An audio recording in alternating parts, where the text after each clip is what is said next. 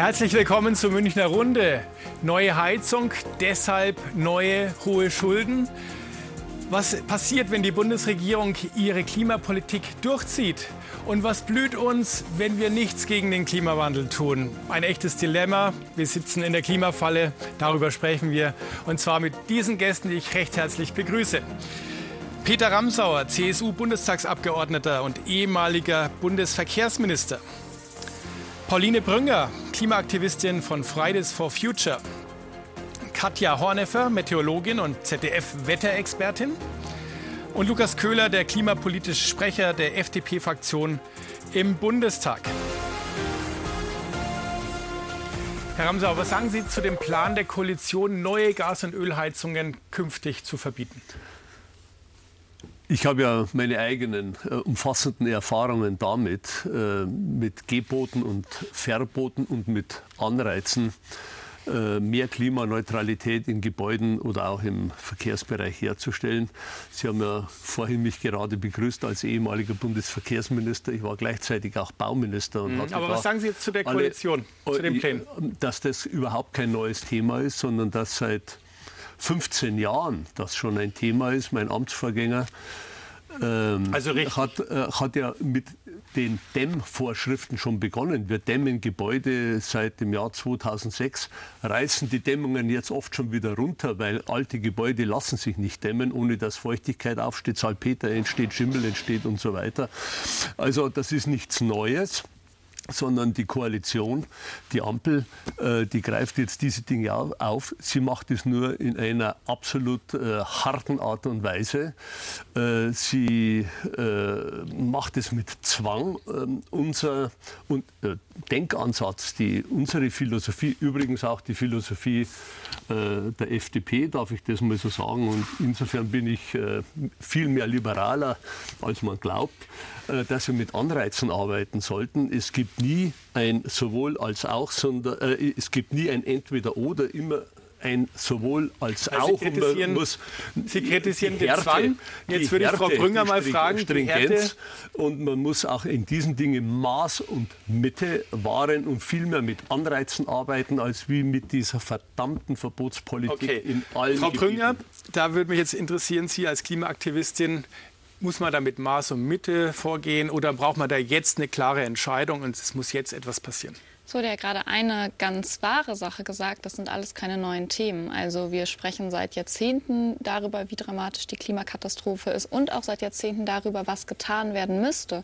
Und dass wir jetzt gerade in einer Situation sind, wo wir zu, wie Sie es nennen, harten Maßnahmen greifen müssen, da sind wir nur dahin gelangt, weil wir eben sehen, dass es jahrzehntelang politischen Stillstand gab, der insbesondere ja auch von Seiten der Union eben verursacht worden ist.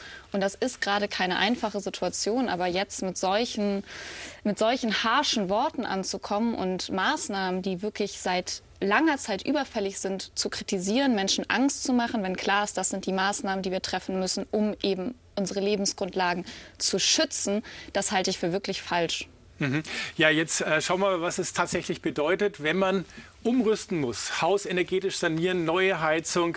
Da gibt es eine Familie, die kommt aus Sachsen und da wohnt sie bei Zwickau. Und was haben die sich da mal berechnen lassen? Das ist Nico Tümptner und seine Familie. Heute bekommt er Besuch von einem Handwerker und wird erfahren, wie viel die Umrüstung seiner Heizung auf eine Wärmepumpe kostet und was alles dazugehört. Ich bin gespannt auf das Angebot vom Handwerker, was jetzt kommt. Ich sage, dass es hoffentlich auch anlagentechnisch alles passt. Guten Morgen. Schönen guten Morgen. Schön, dass wir uns kennenlernen. Genau. Ja? Und hey, schauen wir, schauen wir uns die Sache mal an. Es wird sich herausstellen, alles wird komplizierter und deutlich teurer als geplant. Um die Wärmepumpe zu betreiben, wäre Photovoltaik auf dem Dach sinnvoll. Und was sagt der Fachmann?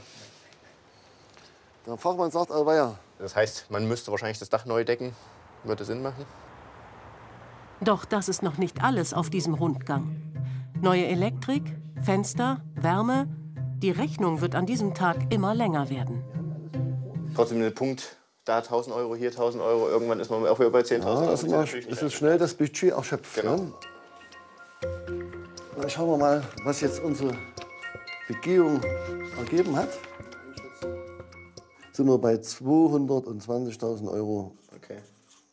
die wir jetzt als Größenordnung einfach mal in den Raum stellen müssen. Ja. Ein Schock für Familie Tümpner. Was, wenn sie sich das alles doch nicht leisten können? Ja, also Herr Köhler, ein Beispiel, aber worauf müssen sich die Menschen jetzt einstellen? Viele hohe Schulden? Also ich glaube, hohe Schulden ist nicht das Ziel, das man haben kann, wenn man über den Wohnungsbau oder auch die Miete von Leuten sprechen kann und sprechen sollte. Der Vorschlag, den das äh, Wirtschaftsministerium... Nicht das Ziel, aber gerade war es ja ein Ergebnis. Genau, der, der Vorschlag, den das Wirtschaftsministerium jetzt vorgelegt hat, der ja jetzt erstmal diskutiert werden muss, ist, glaube ich, nur dann gut und wir werden die Leute nur dann mitnehmen können, wenn wir die soziale Frage mit der Klimafrage außer, mit, miteinander verbinden. Das ist ein ganz wesentlicher Bestandteil und ich finde, der liegt im Moment noch nicht vor. Aus unserer Sicht ist der Ansatz und der Ansatz muss sein, dafür zu sorgen, dass wir auf der einen Seite möglichst viele Technologien für diese 65 Prozent, die wir erreichen wollen, zur Verfügung stellen. Das kann Biomethan sein, das kann Fernwärme sein, das kann äh, auch Wasserstoff in Zukunft sein, das kann aber auch natürlich die Wärmepumpe sein. Aber nicht in jedem Haus, nicht an jeder Stelle wird Wärmepumpe, äh, eine Wärmepumpe sinnvoll sein. Und Wärmepumpen sind im Moment auch sehr teuer. Sie warten sechs bis acht Monate, es gibt gar nicht so viele. Der, die Wärmepumpenbranche ist gut ausgelastet. Aber was ist jetzt dann der Kompromiss, den Sie dann anstreben? Man liest ja schon, vielleicht Härtefallklauseln, vielleicht äh, längere ähm, Zeiten, die man da hat, die Heizung auszutauschen. Aber das ist ja noch am Tisch. Die Heizung muss weg. Nein, also die Heizung also nicht, nicht irgendwann später, mal genau. 2045, aber die neue kann nicht angeschafft werden, nicht als Öl- oder Gasheizung. Genau, die, also das, ein pauschales Verbot von Gasheizungen lehnen wir ab, nach wie vor. Auch da muss man sagen, ich kann, wenn ich zum Beispiel Herkunftsnachweise nutze und dafür sorge, dass 65 Prozent der Heizung klimaneutral betrieben wird, zum Beispiel, wie gesagt, über Biomethan oder in der Zukunft auch mal über Wasserstoff, dann kann ich eben dafür sorgen, dass zum Beispiel eine Gasheizung läuft. Es gibt schon nach wie vor ein, ein Ölheizungsverbot äh, ab 2026, das war auch schon in dem, im Gesetz vorher drin. Die Frage ist, unter welchen Rahmenbedingungen müssen Leute ihre Heizung bauen. Und es kann natürlich nicht sein, dass wir 2024 alle Heizungen in Deutschland austauschen. Das wäre rein logistisch auch gar nicht möglich, weil sie gar nicht genügend Handwerkerinnen und Handwerker haben, um das zu tun. Und natürlich müssen wir die Kostenfrage äh, mit im Blick halten. Auch da gilt, wir können nicht einfach mit einem riesen Subventionsprogramm jeden die Heizung neu bauen. Das wird nicht funktionieren. Aber das was macht denn eine Familie Tümpner, die 220.000 investieren müsste? Sie sagen, genau. kein Subventionsprogramm in dieser Größe. Wie viel kriegt sie dann? Also 220.000 Euro kann man nicht, äh, wird man nicht gegenfinanzieren können pro Haus. Das wird kein Bundeshaushalt, aber auch kein anderes Land der Welt stemmen können. Und deswegen ist, und ich kenne die Situation bei Frau Familie, äh, Familie Tübler jetzt nicht genau, aber ähm, der Ansatz muss doch sein, dass jeder für sich das passende Konzept einbauen kann, solange wir die Klimaziele in den Griff bekommen. Und das geht im Heizungsbereich, wurde gerade schon angesprochen, zum einen natürlich dadurch, dass wir möglichst viele unterschiedliche Technologien nutzen können, zum anderen aber auch dadurch, dass wir in Zukunft über eine CO2-Bepreisung möglichst schnell dafür sorgen, dass wir das CO2-Limit einhalten. Das mhm. heißt, diese einzelnen technischen Maßnahmen sind aus meiner Sicht überhaupt nicht sinnvoll, sondern es ist sinnvoll, erstmal eine umfassende Maßnahme, die auch bewiesen hat, dass sie funktioniert, nämlich den Emissionshandel auszuweiten. Wir meinen, das ginge schon nächstes Jahr.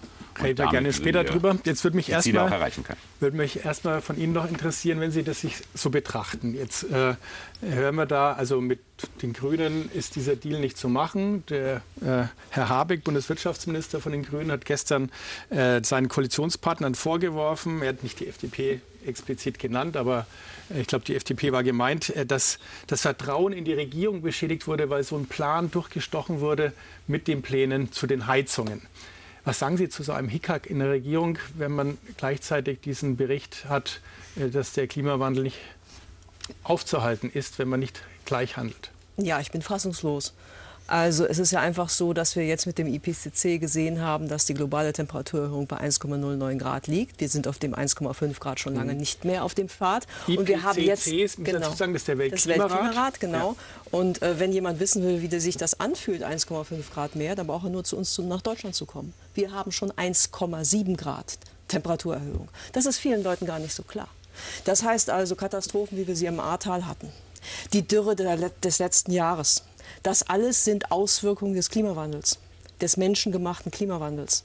Und äh, wenn ich dann darüber nachdenke, dass wir eine Ampelkoalition haben mit drei verschiedenen Partnern und die können sich nicht einigen, wo doch der Klimarat ganz klar sagt, wir müssen sofort handeln. Wir haben keine Zeit mehr zu reden. Wir müssen handeln und zwar jetzt. Da bin ich fassungslos. Hm, Sie auch? Auf jeden Fall. Also die Warnungen, das sind ja keine neuen Warnungen, die hören wir seit vielen Jahrzehnten. Und ich glaube, was dieser Bericht des Weltklimarats ja noch mal ganz deutlich gesagt hat, es gibt noch Möglichkeiten, um zu handeln. Es gibt noch Möglichkeiten, die schlimmsten Folgen der Klimakatastrophe zu verhindern. Aber das Zeitfenster, das schließt sich eben ganz rasant und wir befinden uns gerade in der entscheidenden Dekade, in dem entscheidenden Jahrzehnt, um das zu lösen. Und da ist es natürlich, haben Sie das richtige Wort eigentlich genannt, dass es da dass, ich das, dass es da gar kein Verständnis mehr dafür gibt, dass wir es immer noch mit einer Regierung zu tun haben, die an den ganz entscheidenden Stellen blockiert, Klimaschutz verhindert. Meinen Sie damit die FDP, weil die Grünen wollen ja da vorangehen? Auf jeden Fall meine ich die FDP. Also ich möchte nicht sagen, dass die anderen Koalitionspartner da auf dem richtigen Weg sind und genug tun würden. Aber was wir gerade erleben, ist, dass wir schon eine komplette Blockadehaltung, insbesondere im Verkehrssektor zum Beispiel, haben.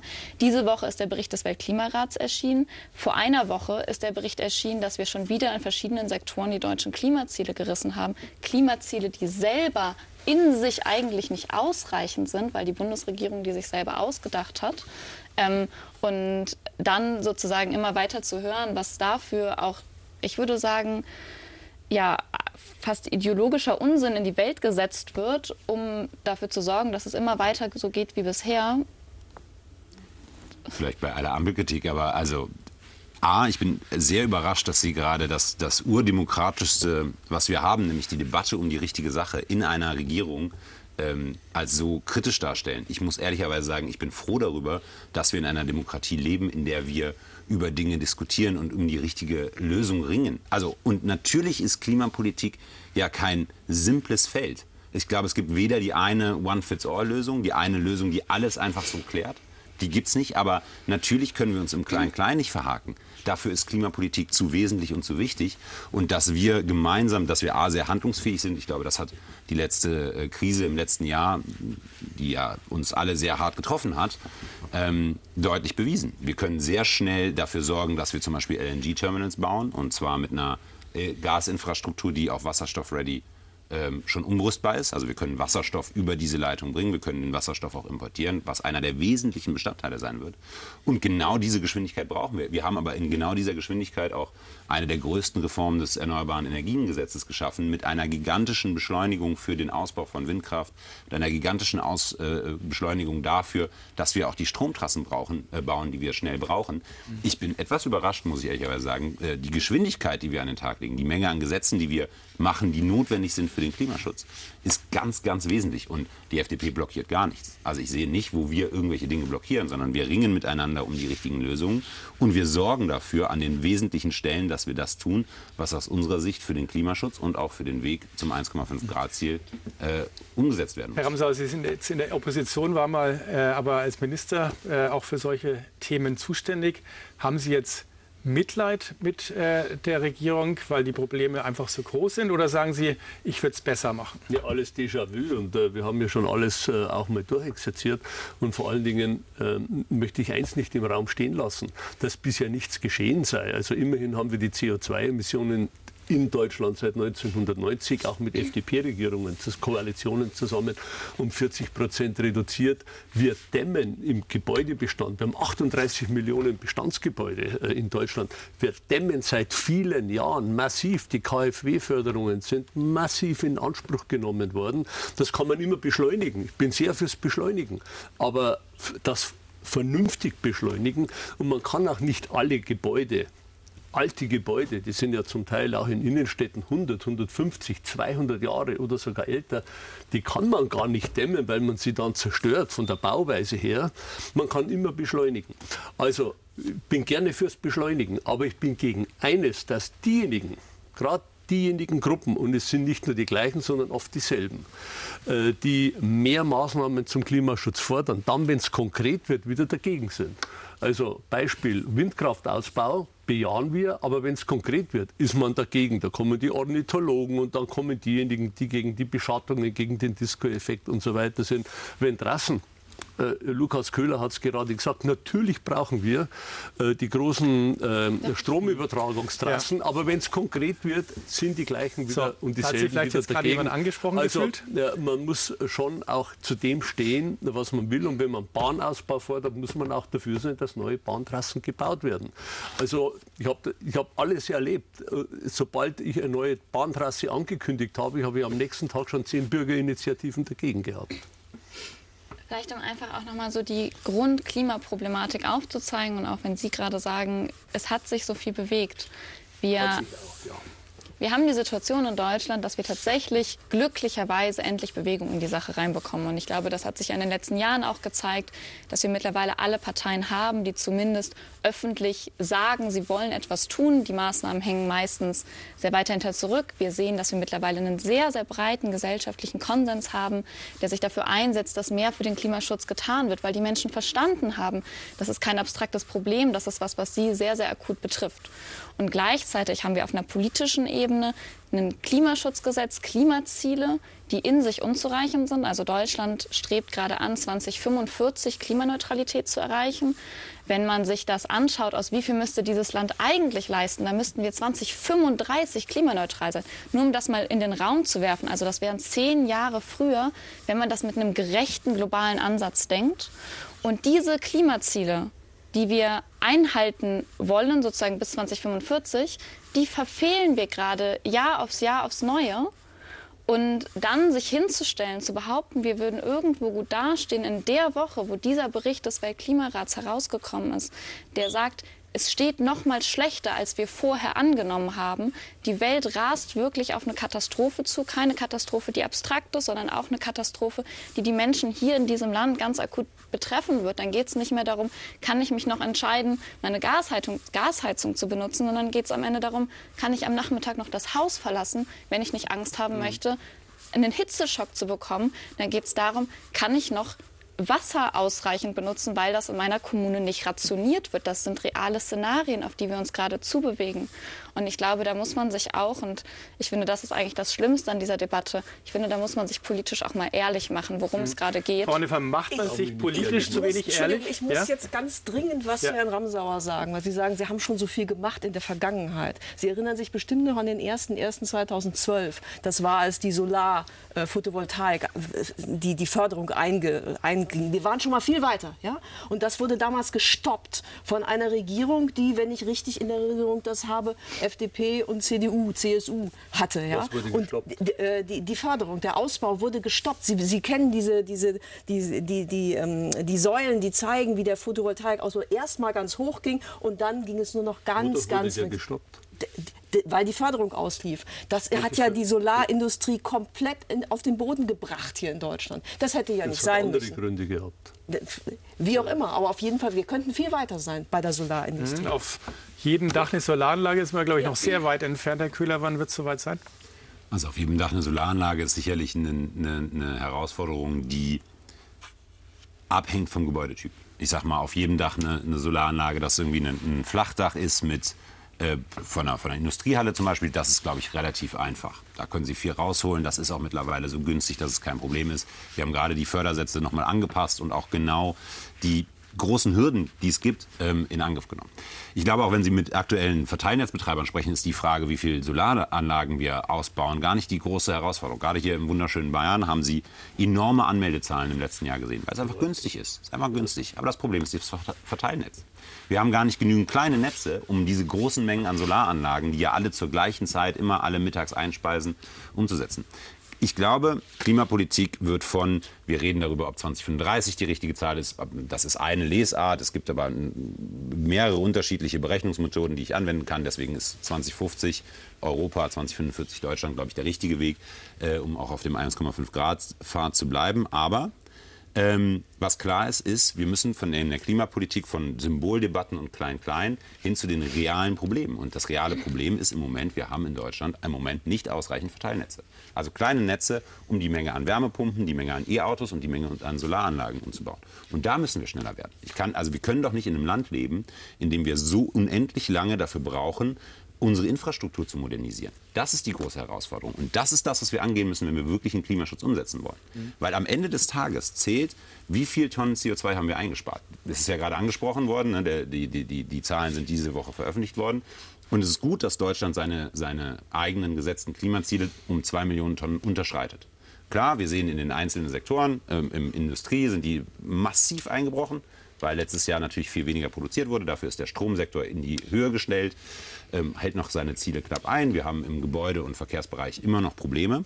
Aber wir sehen, dass die, die Zahlen insgesamt passen. Das, die Herausforderung können ja gar nicht passen, wenn der Bericht der IPPC, also der Weltklimarat, so ist, dass wir, wenn wir weitermachen wie bisher, bei 3,5 Grad womöglich landen. Der IPCC-Bericht macht ja eine ganz interessante Sache auf. Das ist ein Synthesebericht gewesen. Das ist also der große Bericht kam letztes Jahr schon raus und das jetzt haben die, die Wissenschaftler das nochmal zusammengefasst und äh, die, die Botschaften sehr klar gemacht. Und ich finde, man sieht sehr deutlich, wenn man sich das anguckt, dass wir Mitte des Jahrhunderts ähm, in Europa, äh, in, in, auf der ganzen Welt CO2-neutral sein müssen und zum Ende des äh, Jahrhunderts äh, ähm, klimaneutral. Also es gibt ja noch mehr als Klimagase als CO2 gibt ne, Lachgas und so weiter und ganz viele andere Sachen. Und wenn wir sehen, was der Unterschied zwischen aktuellen Zahlen und dem, was Staaten, sozusagen, worauf sich Staaten committed hat, dann ist Europa da im sehr, sehr guten Mittelfeld. Ja, wir sind also in 2050 sehr, sehr genau richtig. Mittelfeld. Wir sind in 2050 genau richtig. Ich glaube, die Herausforderung, die wir in Europa und Deutschland haben, ist zu beweisen, wie Wirtschaftswachstum entkoppelt werden kann von CO2-Ausstoß. Weil sonst machen die ganzen vielen anderen Länder, die Riesenprobleme mitmachen, nicht mit. Wir haben also eine absolute Vorreiterrolle, dann, wenn es darum geht, zu beweisen, wie es funktionieren kann, wie ein klimaneutrales Stromsystem aussehen kann, wie ein klimaneutraler Verkehr funktionieren kann, ohne dass wir unser Wachstum, unsere, unsere, unseren Wohlstand gefährden. Weil sonst haben wir auf der Welt irgendwann ganz, ganz viele Staaten, die sagen, ja, dann bin ich raus. Weil ich in meine Bildung, weil ich in meine Armutsbekämpfung, weil ich in meine Gesundheit mhm. investiere. Hier hat sich jetzt gerade Widerstand geregt. Ich stimme ja total zu darin, dass Deutschland eine ganz, ganz wichtige Rolle auch international hat, auch die EU, weil wir natürlich die Staaten sind, die historisch ganz besonders zur Klimakrise beigetragen haben, weil wir aber auch die Möglichkeit haben, eben genau zu zeigen, wie das aussehen kann, eine klimaneutrale Gesellschaft und eine klimaneutrale Wirtschaft aufzubauen. Aber so eine Vorreiterrolle, die macht man sich doch in dem Moment kaputt, wo man dann zum Beispiel als FDP und als Bundesverkehrsminister das längst beschlossene Verbrenner aus in der EU blockiert. Wir haben ja gerade sehen, dass sozusagen diese Rolle ähm, und das, was da passiert, auf ganz, ganz große Irritationen in der Europäischen Union und eigentlich auf der ganzen Welt auslöst, weil man nicht mehr versteht, weil man nicht mehr versteht, wie das sein kann, dass sich wirklich gegen die einfachsten und längst beschlossenen Maßnahmen gewehrt wird und da ist, glaube ich, eine ganz, ganz große Verunsicherung, die ausgelöst wird. Und ich habe das Gefühl, da ist doch nicht die Antwort zu sagen, wir machen weniger Klimaschutz, nur damit irgendwie äh, es an allen Stellen ähm, wir das sozusagen fünf und zehnmal auch dann noch mit der letzten Person durchgesprochen haben, auf einer Ebene von ähm, Industrie, fossile Profite weiter zu bedienen, sondern dann geht es doch darum, einen mutigen Weg einzuschlagen. Und was anderes haben wir eine andere Option haben wir nicht mehr, wenn wir eben darauf zurückblicken, dass eben wir jahrzehntelang Stillstand erlebt haben. Erlauben Sie mir eine Rückfrage. Wo hat denn der Verkehrsminister einen Verbrenner ausblockiert? Wir haben uns nicht gegen einen Verbrenner ausgesprochen. Wir sprechen uns durchgehend für, dafür aus, dass wir ab 20 35 äh, in den Flottengrenzwerten nur noch E-Autos zulassen. Aber natürlich braucht es parallel dazu eine Möglichkeit, E-Fuel zu machen. Und ich glaube, der IPCC-Bericht, IPCC-Bericht beweist ja, dass das absolut notwendig ist. Wir haben gerade über die Zahlen gesprochen. Wir brauchen Mitte des Jahrhunderts müssen wir weltweit, weltweit klimaneutral, äh, CO2-neutral werden. Einfache Rechnung. Du kennst die Zahlen besser, aber wir brauchen ungefähr 15 bis 20 Jahre in Deutschland, bis die Flotte sich einmal erneuert hat. Also bis alle Leute ihr Auto einmal verkauft haben und ein neues gekauft haben. So, wenn wir jetzt 2035 unsere Autos nur noch in Deutschland und Europa mit E-Autos betreiben würden, dann haben wir, das kann ich, das kann man ja einfach rechnen, dann sind wir irgendwann, sind wir schon Mitte des Jahrhunderts. Aber unsere Autos werden ja nicht verschrottet, wenn die verkauft werden. Die gehen nach Afrika, die gehen nach Asien und werden da weitergefahren. Wir haben weltweit 1,3 Milliarden Fahrzeuge. Frau Hornefer, wenn wir nicht, Frau Hornefer wenn wir nicht Leitmarkt, wenn wir nicht Leitmarkt für E-Fuels, ganz kurz den Punkt, Punkt wenn wir nicht Leitmarkt für E-Fuels werden, wenn wir nicht in Europa zeigen, dass wir E-Fuels kostengünstig einsetzen werden, dann werden wir Mitte des Jahrhunderts nicht CO2-neutral sein. Und dann können wir eine 1,5 Grad Fahrt absolut vergessen. So, Frau Zwei Sachen. Erste Sache, Natürlich sollen wir die Autos nicht austauschen, sondern wir müssen den öffentlichen Nahverkehr ausbauen. Wir müssen rauf aufs Rad. Wir brauchen nicht so viele Autos. Es gibt jetzt im Moment 60 Millionen Autos in Deutschland, vollkommen überflüssig. Ja, wir kommen mit viel weniger aus. Wenn wir den öffentlichen, insgesamt, wenn wir den öffentlichen Personennahverkehr besser, besser ausbauen. E-Fuels, Sie kennen bestimmt die ganz aktuelle Studie vom Potsdam Institut für Klimafolgenforschung. Da wird nämlich gesagt, dass äh, auch wenn die E-Fuels so schnell hochlaufen, wie einstmals die Solar, die Photovoltaik hochgelaufen ist, selbst wenn wir das schaffen würden in den nächsten zehn Jahren, würden wir in zehn Jahren mit dem globalen, was wir an E-Fuels erzeugen können, wohlgemerkt, mit dem globalen, was wir in, an E-Fuels erzeugen könnten, kaum in Deutschland äh, den Luftverkehr, die Schifffahrt und die Chemie bedienen können mit diesen E-Fuels. Das muss man sich mal klar machen. Mhm. Worüber reden da müssen wir jetzt einmal, die, einmal noch E-Fuels e erklären, also synthetische. Moment, für die Zuschauer, für die Zuschauer, doch, ich bin dran. Äh, ja, mit Sicherheit. E-Fuels für unsere Zuschauer, also synthetische Kraftstoffe, mit denen dann ein Verbrennermotor auch gefüllt werden könnte. Und diese Kraftstoffe binden eben CO2, das heißt, wenn man sie verbrennt, dann entsteht die keine höhere CO2-Verbrauch, richtig? Okay, jetzt haben wir es erklärt, jetzt sind Sie dran. Ja. Aber Sie haben gerade keine Antwort darauf geliefert, was machen wir mit den 1,3 Milliarden Fahrzeugen weltweit? Also ich glaube nicht, dass wir in Deutschland es schaffen werden, den Menschen auf der Welt zu sagen, liebe Freunde, passt mal auf, ihr müsst jetzt alle euer Auto verschrotten. Das wird auch, den ÖPNV weltweit ausbauen. Also wir schaffen viel in Deutschland, wir sind ein fantastisch, fantastisches Land. Aber dass wir weltweit äh, den gesamten Umstieg auf den ÖPNV umsetzen, das ist nicht möglich. Das heißt, wir haben Ganz, das sind ja nur die, ich, ich, trage Ihnen ja nur Fakten vor. Wir haben 1,3 Milliarden Fahrzeuge roundabout weltweit und die müssen klimaneutral fahren und zwar Mitte des Jahrhunderts. Und wo, wo sind wir denn so wohlhabend, dass wir es uns leisten können, den, die am Anfang noch höheren Kosten der E-Fuels umzusetzen? Hier in Europa weil das der einfachste und beste Weg ist. Und deswegen ist es natürlich völlig korrekt, dass wir als Leitmarkt uns dazu entscheiden. Sie haben gerade die Zahlen des Potsdam Instituts angeschlossen. Ich, ich würde, wenn wir uns Studien gegenseitig hin und her werfen, auf die Uni Bielefeld verweisen. Da gibt es einen sehr spannenden, äh, äh spannenden Artikel nochmal darüber, dass wir natürlich mit alternativen Kraftstoffen, nicht nur E-Fuels, also nicht nur die Verbindung von Wasserstoff und ähm, Wasserstoff und CO2, sondern eben auch Biokraftstoffen und allem, was wir zur Verfügung haben, den weltweit, die weltweiten Klimaziele ganz massiv senken können und müssen. Und das ist doch der Ansatz. Ohne dass wir es hinbekommen, dass wir weltweit den Verkehr klimaneutral machen, werden wir kein 1,5 Grad Ziel erreichen. Einfache Botschaft. Und jetzt einfache Botschaft in Form eines Fernsehbeitrages. Kurzer Blick darauf, wie stehen wir beim Verkehr da und wenn es um Klimaschutz geht. Im Verkehrssektor sind die Emissionen im letzten Jahr um 0,7 Prozent angestiegen und lagen 7 Prozent über dem festgesetzten Jahresziel des Klimaschutzgesetzes. Den weitaus größten Anteil, nämlich 98 Prozent, macht dabei der Straßenverkehr aus. Deshalb arbeitet die Regierung an der Verkehrswende. Aber sie ist ins Stocken geraten. Der Ausbau der Bahn verzögert sich und die Ampelkoalition streitet um das Tempolimit. Dabei hat das Umweltbundesamt berechnet, dass ein Tempolimit von 120 Stundenkilometern sofort 4 bis 5 Prozent der Emissionen einsparen könnte. Herr Ramsau, lächeln Sie gerade? Ich glaube schon. Äh, Tempolimit Argument, 5% einsparen, 120? Also, die Diskussion hat ja einen jahrzehntelangen Bart. Ähm, aber wenn ich höre Umweltbundesamt, also meine Erfahrung mit Umweltbundesamt war immer schon, und ich hatte amtlich sehr, sehr viel zu tun, Meistens waren es manipulierte Zahlen. Also Aber wenn Sie, Herr Ramsauer, Ramsauer, wenn Sie mit dem Auto fahren und Sie lassen sich anzeigen Ihren Verbrauch und ja. Sie drücken mal das Gaspedal richtig durch, das zeigt Ihnen Ihr Auto doch auch an, dass Sie viel mehr Kraftstoff verbrauchen. Warum ist das jetzt fake? Ja, das ist doch, das ist doch klar, wenn ich beschleunige, dann ist das so. Aber wenn ich äh, dann wieder normal fahre, kann es ganz anders sein. Im Übrigen haben wir bei den Antrieben, auch beim äh, Verbrenner, beim, egal ob Diesel oder Automotor, enorme Fortschritte gemacht. Äh, schauen Sie, als ich mein Einsteigerauto war ein, äh, ein äh, VW Käfer, der hat 15 Liter Sprit verbraucht. Das war damals ganz normal. Äh, meine Töchter haben als Einsteigerauto, also genau eine Generation später, mit Polo angefangen. Der hat viereinhalb Liter gebraucht, also ein Drittel. Allein mit diesem einfachen Beispiel sieht man, welche technologischen Potenziale wir haben, die wir ja äh, weiterbringen wollen. Also die Zahlen vom UBA habe ich immer schon in Zweifel gezogen, weil wenn die was gebracht haben, haben meine 22 Professoren im äh, Ministerium zu mir gesagt, äh, Herr Minister, äh, die gehen von völlig falschen Annahmen und so weiter aus. Also mag sein, mag aber auch nicht sein. Also ähm, es Sie, ist sicherlich, hier, hier es ist sicherlich, jemand? Es ist, ja, das ist klar, dass geschmunzelt wird. Ich will ja auch nicht sagen, dass ich im absoluten, äh, im Besitz der absoluten Wahrheit bin.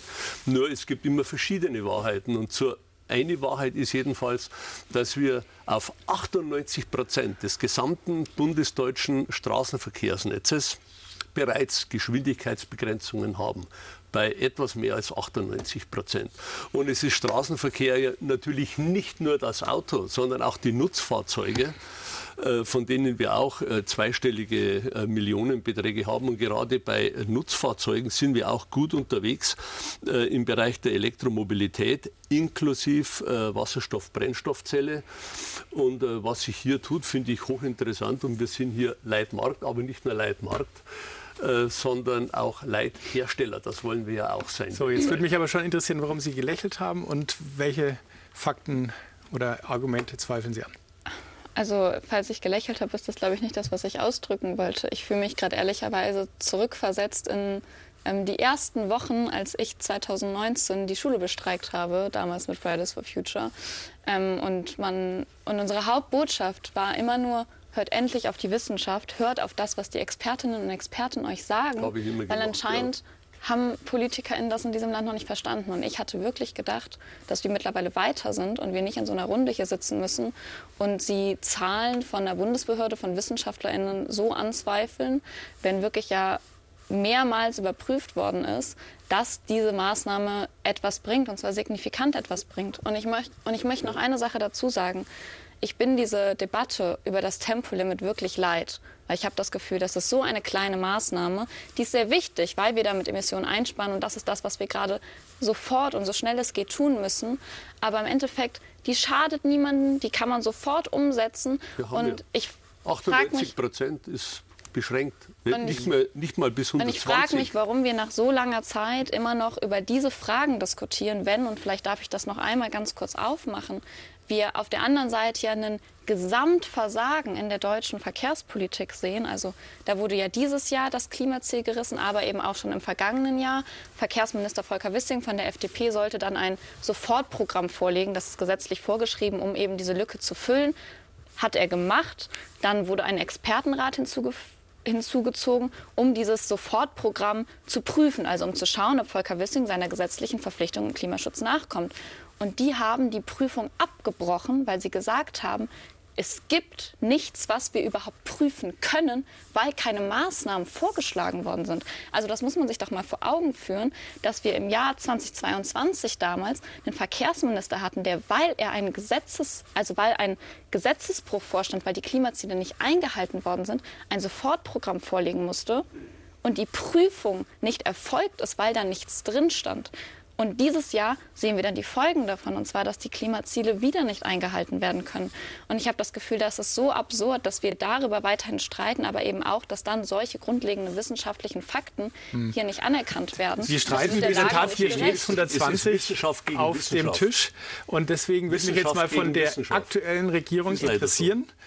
Sie haben es gesagt, 98 äh, Prozent ist eh schon beschränktes Fahren. Warum dann diese 2 Prozent nicht auch noch lösen, wenn es 5 Prozent bringt? Oder zweifeln Sie auch diese 5 Prozent an? Also wir, wir, können uns ja mal die Studie angucken, die das Uber äh, vorgestellt hat. Eine der Faktoren, warum es deutlich mehr als diese 2 Millionen, 1, eine Million Tonnen sind, ähm, die das Uber, das Umweltbundesamt sagt oder ausführt, warum das so ist, ist, dass sie annehmen, dass dadurch eine ganze Menge Menschen weniger Auto fahren würden weil man ein Tempolimit eingeführt hat. Das finde ich schon zumindest mal eine spannende These, mhm. die ich jetzt nicht so direkt äh, nachvollziehen Warum fahre ich vielleicht mit dem Zug, weil ähm, es einfach zu lange dauert mit dem Auto? Oder? Genau, also das, das, sind die, das, sind die, das sind die großen Kosten, die sie damit verursachen. Also natürlich hat eine Maßnahme wie ein CO2-Limit, weil es wird immer gesagt, es kostet nichts. Das ist natürlich Nonsens. Natürlich kostet jedes Verbot, jede ordnungsrechtliche Maßnahme hat volkswirtschaftliche Kosten. Das Problem ist nur, dass diese volkswirtschaftlichen Kosten halt nirgendwo stehen. Und ich glaube, diese Debatte um ein Tempolimit ist eine Debatte um eine kleine Einzelmaßnahme, das wurde ja gerade schon angesprochen, die uns nicht weiterbringt. Ich glaube, die Debatte um dieses Tempolimit bringt keinen weiter. Ich glaube, wir müssen über die großen Fragen sprechen. So ein bisschen äh, verwundert mich das immer, dass wir nicht über zum Beispiel sowas wie den europäischen Emissionshandel sprechen. Ja, sprechen wir. Ausweitung, ja gesagt. Weil das das Spannende ist. Das sind die, die großen Maßnahmen, wo wir Instrumente Erklären haben. Sie kurz Emissionshandel in zwei Sätzen. Gerne. Ich brauche drei. Ich hoffe, drei sind auch okay. Also, das Ziel ist, wir legen ein CO2-Limit fest. Das sinkt jährlich, bis wir unsere Klimaziele erreicht haben, netto 0 2050. In Europa, das ist ein europäisches System, wir müssen in Deutschland früher fertig sein. Über diesem Limit ist jeder Ausstoß verboten. Also normalerweise sind wir auch nicht so die Riesenverbotspartei, aber in dem Fall würden wir sagen, das ist auch völlig richtig, denn wir verbieten den Ausstoß über dem Limit. Unter dem Limit muss ich irgendwie diese Emissionen verteilen und das machen wir dadurch, dass jedes Unternehmen quasi eine Menge an Zertifikaten zur Verfügung hat. Und damit kann es jetzt zwei Sachen entscheiden. Entweder es verbraucht sein CO2 und verbraucht damit auch das Zertifikat oder es spart CO2 ein. Wenn es CO2 einspart, dann bleiben Zertifikate übrig, die kann es am Markt handeln. Und dadurch bildet sich ein CO2-Preis. Und zwar der Preis, der immer angibt, wie kostengünstig die Tonne CO2 reduziert werden kann. Also ne, alles, was über dem Preis liegt, dann macht es mehr Sinn, CO2 zu, einzusparen. Wenn es unter dem Preis liegt, dann kann man es aussparen. Also ich kaufe mir Rechte, nee, die Umwelt zu verschmutzen? Genau, eben nicht. Eben nicht, weil sie ja das CO2-Limit haben. Dadurch, dass nicht mehr als dieses Limit ausgestoßen werden kann, garantiert, und das ist das Wichtige, garantiert der Emissionshandel, dass die Klimaziele eingehalten werden. Und das ist das einzige Instrument, das wir haben, das nachweislich funktioniert. Keine anderen ordnungsrechtliche Maßnahme im Verkehrsbereich, haben wir gerade darüber diskutiert, hat in den letzten 20 Jahren dafür äh, gesorgt, dass wir unsere Ziele einreichen. Nur der europäische Emissionshandel, deswegen müssen wir den ausweiten. Das Problem ist, dass jede Tonne CO2 eine zu viel ist und dass wir runterkommen müssen und zwar ganz schnell und dass der Preis fürs Ausstoßen einer Tonne von CO2 eigentlich im Moment überhaupt nicht hoch genug sein kann. Das ist das Problem. Denn selbst wenn wir, wenn wir, wenn wir bei unseren Klimazielen die 1,5 Grad reißen würden, was ja im Moment danach aussieht, dass das passiert, global, ja, dann ist es immer noch besser, wir, wir kommen bei 1,9 raus statt bei 2 Grad. Es geht um jedes Zehntel Grad und damit geht es auch um jedes bisschen CO2. Das müsste Ihnen doch klar sein. Aber das habe ich ja gerade genau das ausgeführt. Wir haben ja gerade gehört, Unite Behind the Science. Sie haben gesagt, ne? den Rest können Sie, dann, äh, können Sie dann schon ausstoßen. Nee, so haben also, Sie es gerade aus. So, gerade eben haben Sie es so Ich habe doch gerade gesagt, das CO2-Limit sinkt ab, bis irgendwann keine Emissionen da sind. Also, ne? Sie haben ja gerade, wir haben ja gerade gehört, Unite Behind the Science. Und das ist das, wovon alle Wissenschaftler, zum Beispiel der Sachverständigenrat der Wirtschaftsweisen schon, ich glaube 2018 oder 2019 war das, wo sie gesagt haben, das ist die effizienteste und beste Maßnahme, die wir treffen können. Das sind Wissenschaftler, die das sagen, nicht irgendwie die FDP, weil wir das äh, marktwirtschaftliche System so gut finden, sondern das beste System, das sie fassen können, finden können, ist ein CO2-Limit mit einem Emissionshandel. Und dieses CO2-Limit, das sorgt dafür, dass wir irgendwann kein CO2 mehr haben. Die Alternative wäre die Frage ist aber ist zu doch, spät. Ist, genau, das ist die Frage, ob das nicht zu langsam dauert. Ja. Was sagen Sie? Ehrlicherweise, ich freue mich darüber, dass ich das Gefühl habe, dass das aller, allererste Mal ein Vorschlag von Seiten der FDP kommt. Ähm, das haben wir 2000. 18 gemacht das, haben. Ne, oder, der, oder der einzige Vorschlag, den wir bis jetzt gehört haben, um was einzusparen. Und ich glaube auch, dass da viel Richtiges dran ist, zu sagen, wir deckeln den Ausstoß an Emissionen. Darum muss es ja gehen, dass am Ende so wenig wie möglich emittiert wird. Ich glaube, das ganz, ganz große Problem dabei ist aber davon auszugehen, dass diese marktwirtschaftliche Maßnahme das alleine regeln wird und sich gegen alle ordnungswidrigen, ordnungswidrigen, ordnungsrechtlichen Maßnahmen zu wehren, indem man auf den Emissionshandel verweist. Weil natürlich ist das auf einer Ebene ein funktionales System. Gleichzeitig, gleichzeitig also wir haben gerade über das Tempolimit gesprochen und Sie meinten, das machen wir nicht, wir machen Emissionshandel. Und ich glaube sozusagen, dass wir an, gesagt. Und ich glaube, was wir an der Stelle festhalten müssen, ist, dass eine stärkere Bepreisung von dem Ausstoß von CO2 nur dann funktionieren kann, wenn wir sehr, sehr starke flankierende Maßnahmen haben, die dann eben nicht nur dafür sorgen, dass der Sprit teurer wird, sondern dass gleichzeitig auch die Schiene ausgebaut wird und der ÖPNV günstiger wird. Und ich würde mich ehrlicherweise freuen, wenn die FDP sich in dieser Koalition dafür einsetzt, dass der CO2-Preis steigt. Im letzten Jahr haben Sie in Ihrer Koalition das, den ähm, das genau verhindert, dass der CO2-Preis in Deutschland weiter ansteigt. Der wurde gestoppt und ich glaube, das wäre eine gute Maßnahme, aber funktioniert natürlich nur genau dann, wenn alles andere auch kommt. Und zwar der Verbrennerausstieg 2030. Endlich richtig viel Geld in die Schiene, endlich richtig viel Geld in Bus und Bahn. Wenn wir endlich dafür sorgen, dass eben auch ein Tempolimit kommt als eine von ganz, ganz, ganz, ganz vielen Maßnahmen, die bitter nötig sind, weil es eben so schlecht steht gerade das kann ich nicht auf Volker sitzen. Sie haben doch gerade gesagt, wir müssen dafür sorgen, dass wir den, den ÖPNV günstiger machen. Was haben wir gemacht? 49 Euro Ticket eingeführt. Dafür gesorgt, dass es einfacher und für alle zugänglich wird, in Deutschland äh, ÖPNV zu machen. Was machen wir gerade mit den Ladesäulen? Wenn wir E-Mobilität haben wollen, müssen alle Leute ihr Auto tanken können. Das geht nicht anders. So, und deswegen machen wir ein riesiges Ladensäuleninfrastrukturprogramm. Wir sind gerade im Bahnbereich dabei, die alte, die alte Prioritäten. Ja, genau. Und die und Prioritäten setzt ja nicht. Die, die, Priorität muss doch sein, so viel CO2 wie möglich, so schnell wie möglich für den die niedrigsten Priorität Preis zu zahlen. Die Priorität der FDP scheint und gerade zu sein, den Autobahnausbau in diesem Land zu beschleunigen, wenn Natürlich, klar ist. Wir brauchen Planungsbeschleunigung für alle Infrastruktur. Haben Sie völlig recht. Wir brauchen keine Planungsbeschleunigung für Infrastruktur, Natürlich. die eindeutig nur dafür da ist, Autos zu stärken, die autozentrierte Politik der letzten Jahrzehnte fortzuführen. Und besonders, und da, da werden Sie mir wahrscheinlich zustimmen, dass es ab einem bestimmten Punkt auch begrenzte Kapazitäten und Ressourcen in diesem Land gibt. Und da müssen wir uns doch entscheiden, wohin geht das Geld, wohin gehen die Planerstellen, wo setzen wir die Priorität und wo setzen wir den Fokus hin? Und machen wir das bei einer Maßnahme, und zwar Autobahnen weiter auszubauen, was nachweislich dazu führt, dass mehr Autos fahren und dann mehr emittiert wird, oder stecken wir genau diese Kapazitäten eben an, sinnvolle Stell an sinnvollen Stellen ein, wenn es eben darum geht, alternative Mobilitätsformen zu schaffen, die am Ende dann auch wirklich dafür sorgen, dass alle Menschen in diesem Land kostengünstig, aber eben auch klimaneutral von A nach B kommen. Herr Ramsau, Sie kennen diese Argumente. Sie waren Verkehrsminister. Ich frage mich, es war ein Argument Schiene ausbauen. Ja. Wie schnell geht es? Und ist irgendwann, jedenfalls im Moment, auch das limitiert, was die Schiene leisten kann?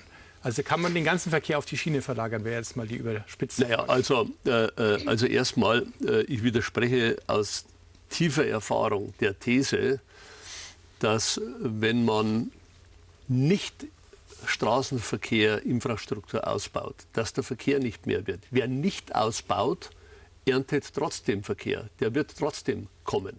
Also das ist mal klar. Ähm, die Frage Bahnausbau, ja selbstverständlich, das dauert alles viel zu lang. Wir werden aber niemals den ganzen äh, Autoverkehr oder auch den gesamten Frachtverkehr auf die Schiene bekommen können. Wir müssen schon froh sein, wenn die Zuwächse, vor allen Dingen in der Fracht, vor allen Dingen in der Fracht, wenn die Zuwächse auf die Schiene gehen und nicht mal die bekommen wir praktisch auf die Schiene, selbst wenn wir alles in Gang setzen. Aber wie soll das Nochmal. dann gehen? Sie sagen, Schiene dauert ja vielleicht Jahrzehnte, bis man Jahrzehnte. das Dann Brenner, wir, wir, sind hier e in München in Bayern. Wir, dann reden wir über die Autos. Aber da haben wir E-Fuels, da sieht es aber so aus, dass wir diese Kapazitäten, haben Sie gerade gesagt, ja. gar nicht haben. Die weltweiten Kapazitäten reichen nicht dafür aus, einen Teil von, von Deutschlands Problem zu lösen, was E-Fuels betrifft. Also was ist dann die Lösung, um jetzt den Klimawandel in den Griff zu kriegen? Ja, die, die, ich bin sehr für die Schiene. Absolut. Aber Sie haben gerade gesagt, immer, das dauert eh. Ja, es, das dauert natürlich äh, äh viel zu, zu lang. Ja, aber deswegen wird es äh, nicht falsch.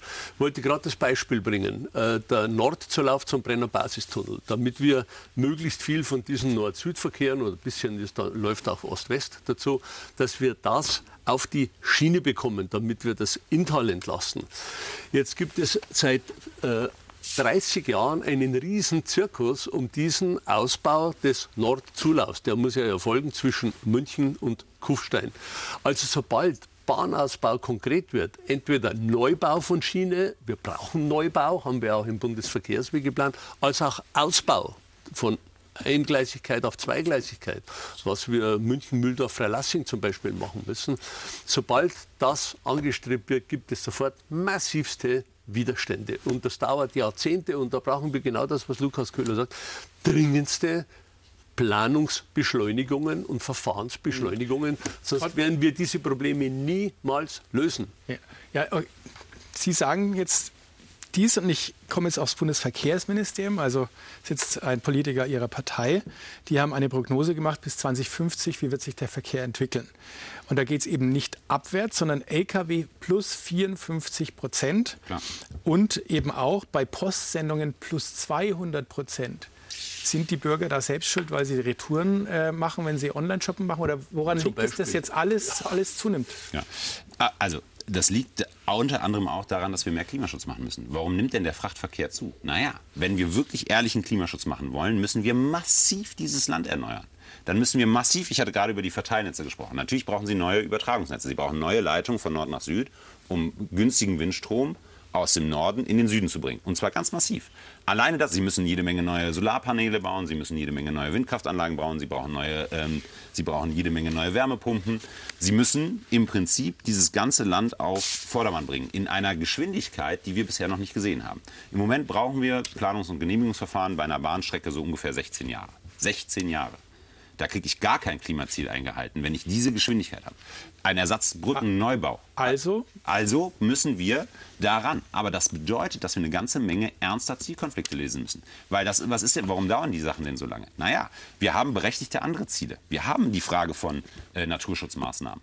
Und im Moment widersprechen gerade Umweltverträglichkeitsprüfungen, also die Abchecken von Naturschutzmaßnahmen, widersprechen Geschwindigkeit beim Ausbau. Deswegen haben wir zum Beispiel die erneuerbaren Energien, aber auch die Trassen jetzt ins öf äh, überragende öffentliche Interesse gestellt.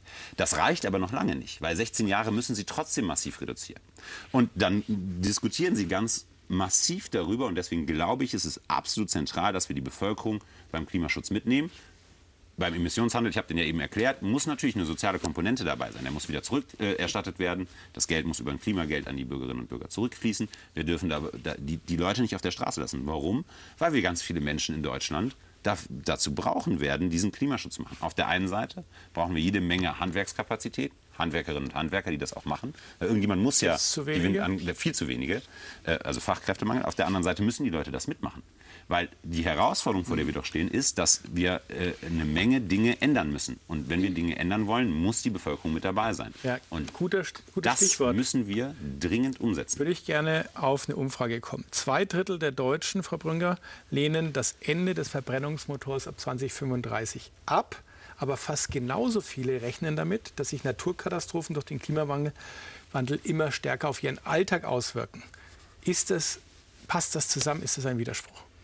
Ich glaube, es passt total zusammen, dass es für viele Menschen in diesem Land verständlicherweise auch eine große Sorge ist, wie man diese große, also wie man diese Transformation hinkriegen soll. Und insbesondere, weil der politische Diskurs ja immer noch dasteht, dass wir viele PolitikerInnen haben, die die Klimadebatte als Anlasspunkt nehmen, um soziale Ängste zu schüren, um Menschen und soziale Themen und Klimaschutz gegeneinander auszuspielen, dass sich Menschen da fragen, wo werden sie bleiben, wenn sie ja auch sehen, dass in den letzten Jahrzehnten ja nicht nur im Klimaschutz, sondern auch in der Sozialpolitik ehrlicherweise vieles auf der Strecke geblieben ist.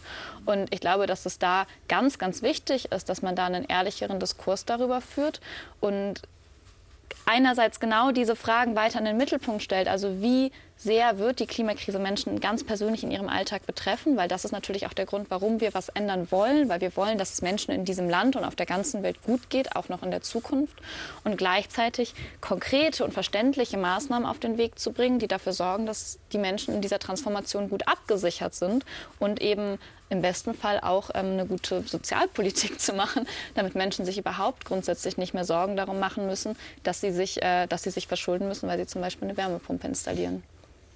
Genau. Äh, Frau Neffer, dieses Verschulden ist, das ist natürlich ein Problem. Leute haben Angst, äh, dass sie jetzt finanzielle Nachteile haben. Aber wann machen wir den Schritt, dass wir sagen, ich akzeptiere, dass Klimaschutz jetzt auch wehtut? Also muss das Wasser knapp werden. Oder heute hat mein Kollege gesagt, in Italien ist so äh, Trockenheit, Hartweizen kann nicht mehr an, richtig angebaut werden, 30 Prozent äh, Reduktion schon im letzten Jahr. Also Pasta aus Italien kann knapp werden. Ähm, also wenn es dann im Alltag ankommt, ist es dann soweit, aber vielleicht auch schon zu spät, dass wir reagieren. Das Problem bei der Klimakrise ist ja, dass sie uns scheinbar noch nicht getroffen hat. Aber das ist nur scheinbar so. Denn wir stellen ja schon fest, dass selbst bei uns hier in Deutschland sich alles Mögliche verändert. Schauen Sie sich nur die Vegetationszeit an. Die geht viel früher los und endet viel später. Das heißt zum Beispiel, Pollenallergiker haben fast keine Pausen mehr.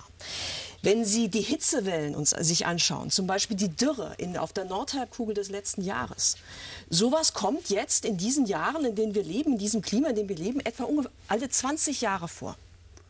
Ohne den menschgemachten Klimawandel wäre so eine Dürre, wie wir sie im letzten Jahr hatten, nur alle 400 Jahre da gewesen. Es gibt dazu die berühmte Attributionsforschung, die das klar macht.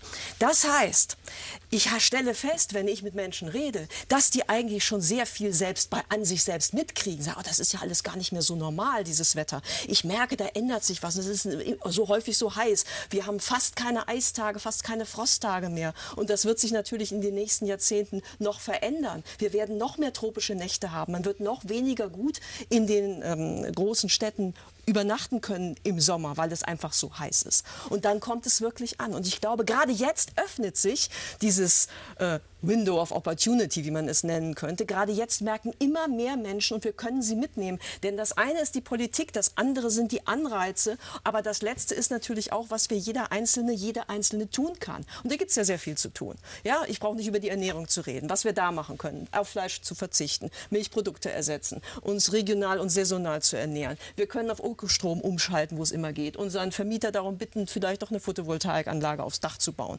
Wir können, wir können die Fassaden dämmen dämmen, wenn sie nicht gerade so alt sind, dass es dann irgendwie anfängt zu schimmeln. Wir können die begrünen. Wir können unser eigenes Konsumverhalten verändern, unseren, unsere Transportwege überdenken, unser Reiseverhalten verändern. Wir haben so viele Möglichkeiten. Und das aller, allerletzte, was wir dann noch an CO2 ausstoßen, das können wir kompensieren. Mhm. Darf ich da noch was ergänzen? Ja, gerne. Ich glaube, dass es trotzdem ganz, ganz wichtig ist, dass Menschen in diesem Land sich nicht davon überfordert fühlen und denken und vielleicht auch, ich glaube, das ist auch so ein Mythos, der jahrzehntelang erzählt worden ist, diese Katastrophe dämmen wir ein, wenn wir alle ganz persönlich unser Leben auf 100, also um 180 Grad drehen. Aber wir sind auch ganz persönlich dafür verantwortlich. Und ich erlebe das mit ganz vielen Menschen, mit denen ich rede, die dann auch total überfordert sind, die sich fragen, oh Gott, ich bin verantwortlich für diese gigantische Krise und ich muss alles ändern und vielleicht habe ich auch gar nicht die Mittel dazu. Also, weil aktuell ist das ja ein reales Problem. Man lebt auf dem Land und man kann sich vielleicht nicht einfach so ohne sein Auto fortbewegen. Da wird es in der Zukunft andere Modelle geben müssen, aber die sind ja noch nicht da.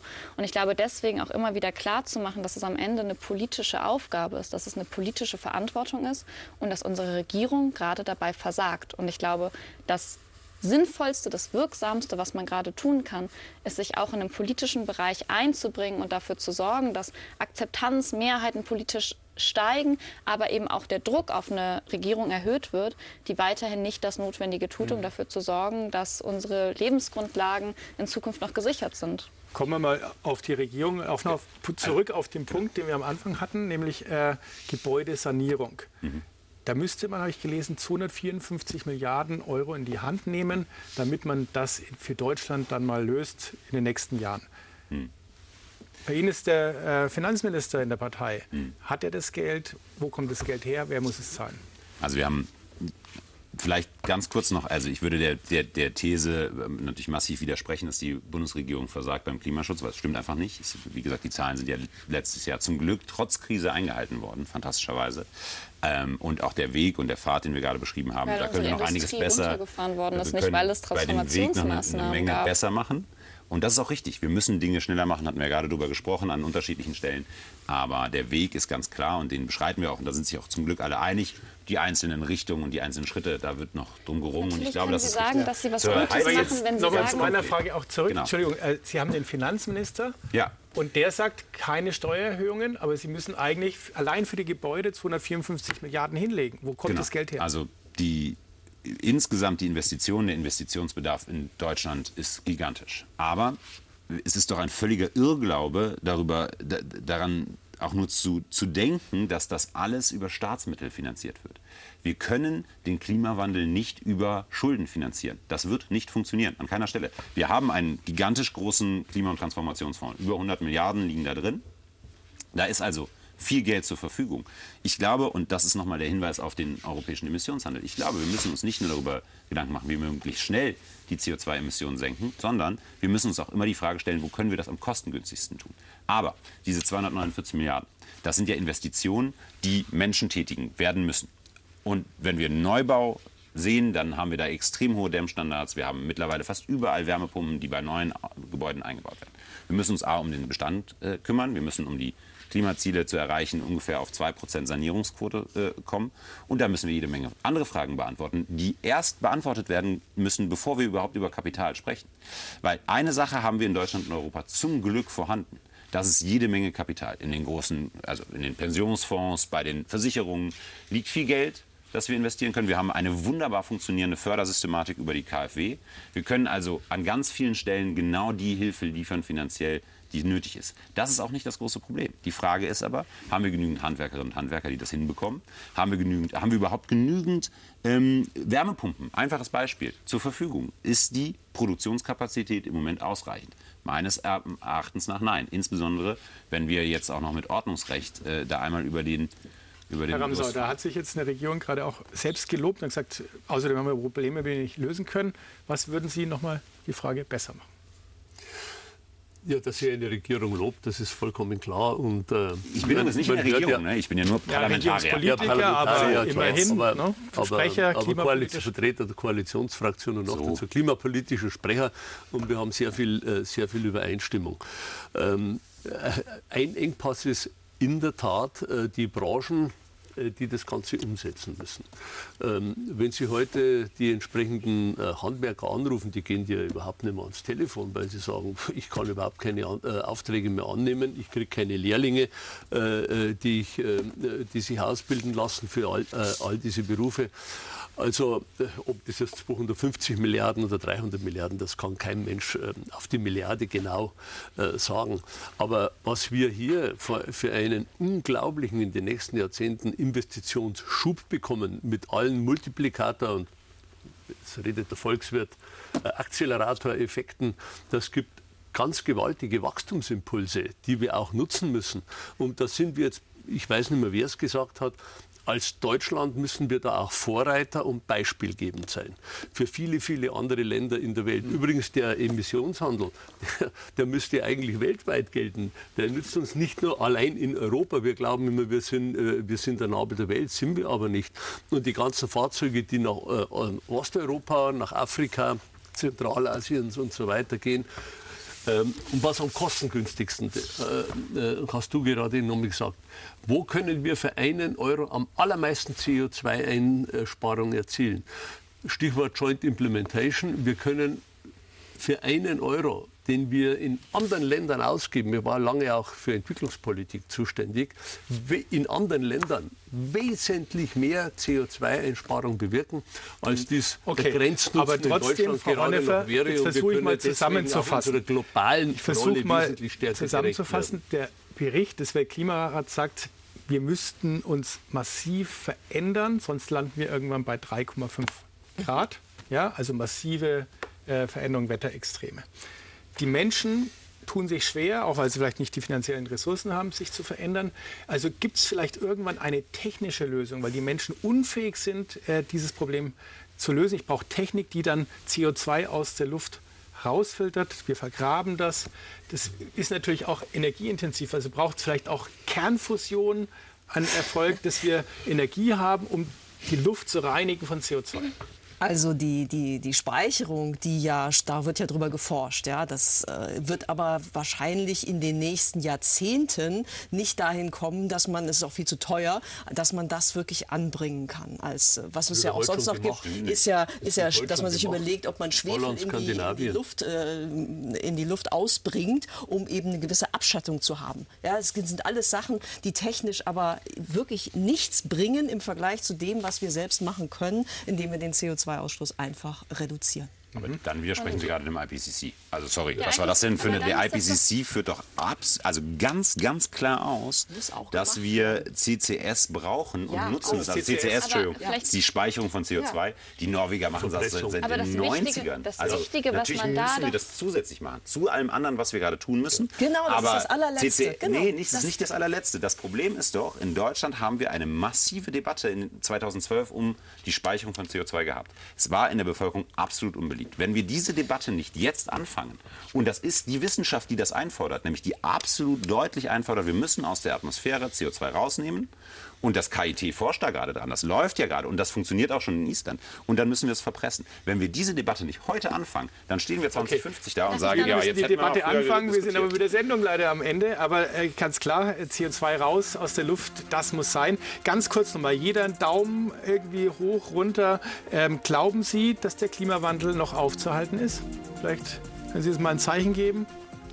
Ja, so halb, also drei nach oben, zwei äh, zur Hälfte. Okay, also ähm, das klingt nicht ganz optimistisch, aber ein paar sind es trotzdem. Wir müssen CO2 rausbringen aus äh, der Luft. Äh, wir sind vielleicht auch zu viele Menschen, weil wir ständig mehr werden, um die Ressourcen, äh, dann eben auch viele Ressourcen verbrauchen. Wie lösen wir das? Wir reden weiter darüber. Heute war schon mal interessant, einen Zwischenstand zu geben. Jetzt geht es weiter mit Kontrovers und fehlen uns bald wichtige Medizinprodukte, ist dort das Thema.